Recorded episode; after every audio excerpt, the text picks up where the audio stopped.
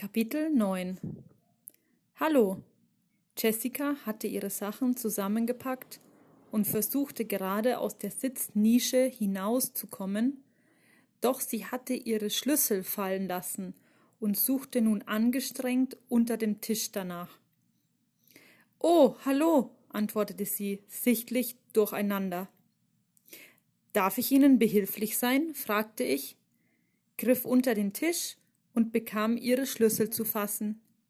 Machen Sie sich wieder auf den Weg? Offenbar wusste sie nicht, was sie sagen sollte. Äh, tja, also ich, ähm, ich wollte nur. Sie können gehen, wenn Sie möchten, kein Problem. Dabei sah ich ihr in die Augen. Ich habe allerdings so eine Ahnung, dass Sie im Moment genau hier sein sollten. Geht es Ihnen genauso? Sie blickte mich an. Sie war sehr verwirrt. Das konnte ich an ihren Augen ablesen.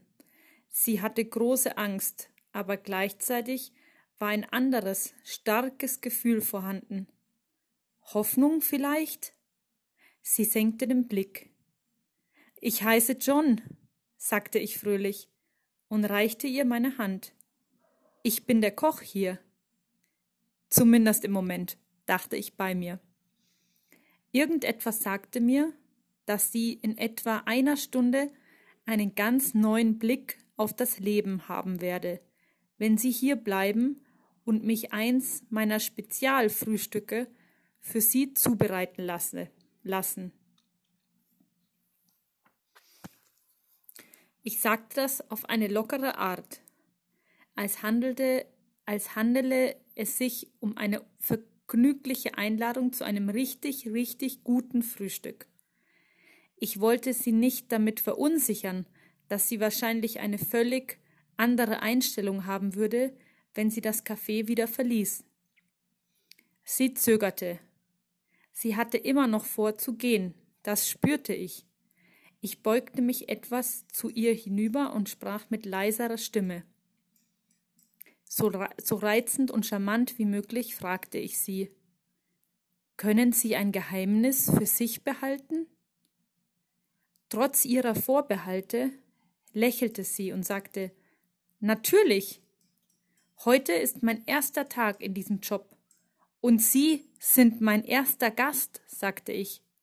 Wenn Sie jetzt gehen, könnte das auf mich zurückfallen. Ich lächelte und tat so, als sei ich sehr besorgt.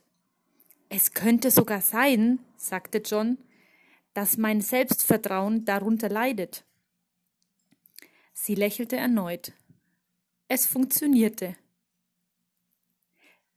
Das könnten Sie gewiss nicht mit Ihrem Gewissen vereinbaren, oder? Ich weiß, dass ich ein großartiger Koch sein kann, und mein Bauchgefühl sagt mir, dass es mein großer Durchbruch sein wird, wenn Sie bleiben.